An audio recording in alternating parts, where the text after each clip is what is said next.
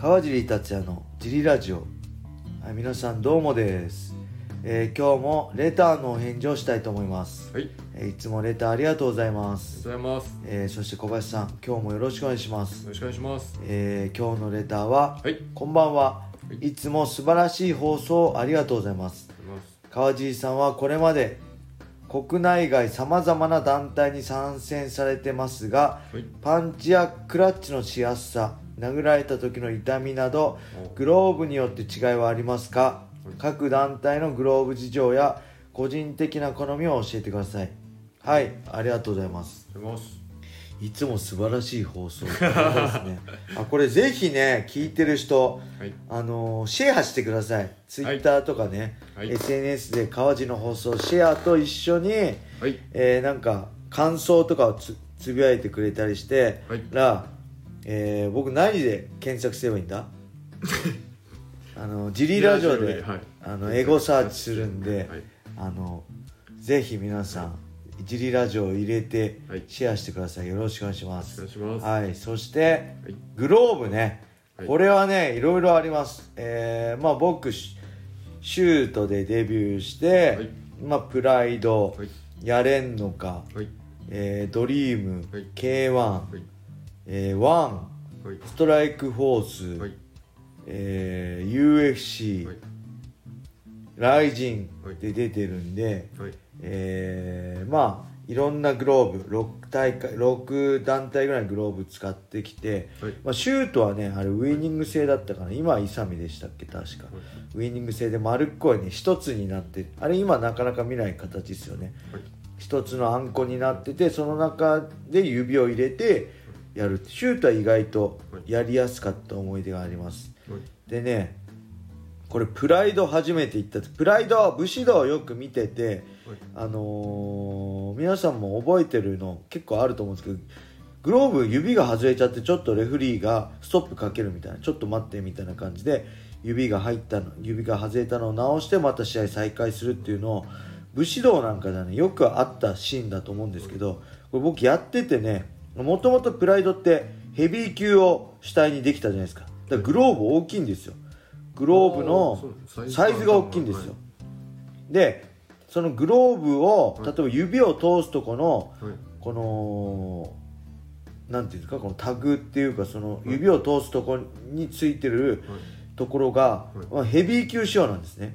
でただ多分それは武士道とか軽い階級もできてはい、そのままのサイズダウンしたんですよなんでグローブ自体は小さくなってるんですけどはい、なんかそのグローブ指を引っ掛けるところがはい。大きいんで、はい、こうなんていうんですか？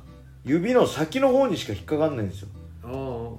なんで意外とそう浮いててしっくりこう指の付け根まではまってなくてはい。それでいろいろパンチ打ったり組み技したりしてるといつの間にか外れちゃうってことがあってはい、意外とねプライドグラブはねはい、使いづらかったです。なんで親指も引っかかりがね強すぎてねはい。しっかり握れないんで親指のちょっとはい、この先のところをハサミで切ってゴムのとこハサミで切ったりしグローブは切んないですけどゴムのところをハサミで切ったりしてよりカスタマイズしてはい、ちょっとやったりしてましたね、えーそして、まあ、その後のねドリームもはい、もうほぼプライドと同じはい、感じでしたねただ若干プライドよりはい。こう日本人にの手に合ったような作りになっててプライドに比べて外れるようなことは、はい、えー少なくなってる気がします。なんで少し多分改良されてたと思います。はい、そしてワンははい、えー多分フェアティックスっていうタイのブランドのメーカーの MMA グローブで多分それにワンのマークをつけたりしてたはい、感じで、まあ、一般的に言う今世界的に広がってる UFC だったりはい、のグローブとすごい似てますね、はい。あのー、もうほんと薄っぺらいはい、1枚のはい、グローブいたほんと平らなグローブ。はい、それをに手をはめて。だからすごい密着するしやりやすいんですけどその代わりめちゃくちゃ薄いしはい、あのー、なんだろう握りづらさはあるかもしれないです。おはい。それがまあワンだったりまあ USC もーはい、あのフェアティックスじゃないですけど、はい。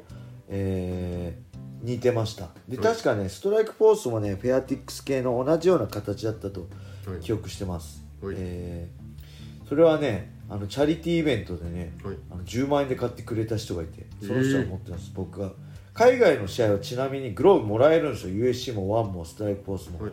日本のは返すしかないんですよ。なんで USC とか全はい。部あったけど人にあげちゃったりね、はい。僕は多分一つぐらいしかないですね今はい。試合で使ったグローブは、ワンワンははい。多分練習で使ってボロボロになって捨てちゃいましたね、はい。でストライクフォースはチャリティーに出して、はい。えー USC は人にあげちゃいました。はい。そしてはい。雷神です。はい。これ僕自身自信持っています。はい。一番ダントツで使いやすいです。ええこれはねものすごい改良を重ねてすごい選手のことを思ってくれて作ってくれたんだろうなっていうのはねはいビシビシと考え、あのー感じます。何が違うかっていうとはい。グローブってこう他の USC とか1とかも全部こうパーなんですよ開いたら。はい。パーのも状態でだ力を入れないとはい。パーの、パーの状態。にそこからわざわざギュッて握ってグーパンチを握るんです、だから結構 USC とかこの前もサミング指に、はい。あ目に指入っちゃったのはあれ基本的にギュッて力入れてないとパーになっちゃうんです、はい。なんで選手ってちあのパンチ打つ当たる瞬間しか握んなかったりするんでリラックスしてはい。力抜いてるんでそういう時パッと前に出すとはい指が入っちゃったりするんですよ。はい。ただ雷神のグローブはもうこうグローブが丸みを帯びてて全体的にもパッて入れた時にグーにはなんないですけど、はい。こうお椀型ぐらいお椀を掴んでるような感じの、まあ、これなんていうお椀を掴んでる形ですよねになるんです、はい。なんであの力抜いた状態でも指が丸まってるんですよ。はい。だからサミングの心配もないしグッて握力も使わなくても握りやすいしはい。初めてね雷神のグローブ使った時ねはい。あすごい使いやすいなってこれ確かイサミでしたっけ？作ってんの。す。ごいね。あのー使いやすく、はい、か改良してくれてんな。これす多分僕 USC の後雷神行ったんで。はい差もすごい分かるんではい。全然 USC よりも使いやすいしそしてあんこもしっかりしてるんではい。その怪我のリスク、はい。あのグローブが薄いと何が嫌だってあの、はい。痛いとかじゃないんですよ。殴られる方が薄いから痛いとかじゃないんですよ。それはまあ何だって痛いんですよ殴られたら。じゃなくて 殴った方の拳の怪我のリスクがあるんですよね。薄いとやっぱり硬いとことか、はい。顎の硬いとことか肘とか、はい。まああの頭蓋骨頭の硬いところにへ下手に当たっちゃうと、はい。あの拳折れちゃったり突き指しちゃったりしちゃうんでそういう意味ですすごい怖さがあるんですけど、はい。その辺もねしっかり、あのーライジンのグローブあんこが厚いんではい。でクッション性もしっかりしてるんで、はい。あのすごいいいと思います。僕20年プロ生活やってきてねはい。ダントツで一番いいですね。これは世界に誇っていいしはい。あの世界もこのグローブを真似して標準にしてくれると、サミングのはい。こうリスクがはい。減るんじゃないかなっていうのをすごい思います、はい。なんでまあ個人的には、はい。まあ本当ライジンのグローブはい。最高ってことですかね。はい。で一番い。軽量級の僕にとって使いづらかったのが、はい。い何を隠そうプライドのグローブ。プライドのグローブは本当にね手のこのなんつうんですか指をはめるところ全然合ってなくてもう第ここ第一関節ですよね、はい第一関節ぐらいしか引っかかってないんですよ。